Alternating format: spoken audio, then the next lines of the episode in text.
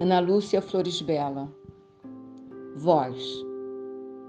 No dia que aprendi a escutar, nunca mais parei de ouvir as vozes. Antes era um incômodo, pois só ouvia sussurros. Algo meio inautível, sei lá. Mas tinha ritmo, tinha poesia. Eu não distinguia direito esta sensação. Moldado e fadado ao silêncio, só ouvia sons estranhos músicas estranhas, ritmos que não eram os meus, os meus de verdade. Mas tinha um sussurro gostoso que embalava meu sono. Era preciso dormir para voltar para as vozes doces.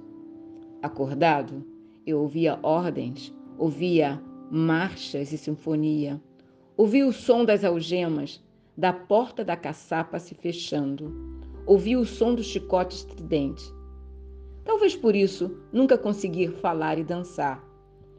Um dia, frontalmente, a voz chegou.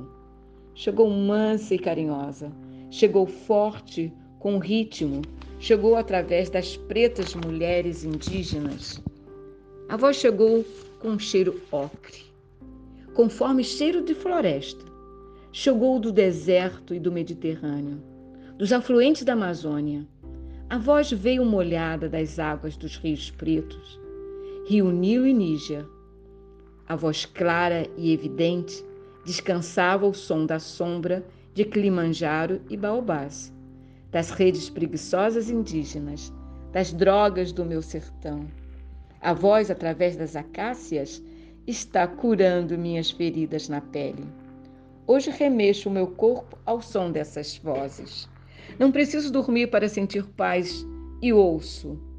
Caçula moleque fubá, quitanda dendê abadá, muvuca mocumba axé, cachaça cuíca cafuné, cafofo giló zumbi, tucum tanguará buriti, atotô cacunda chororô, mumunha milênio xangô, caipira giral xará, sapê mutirão jeribá, e hoje, no Balé das Palavras, eu canto, danço e remexo.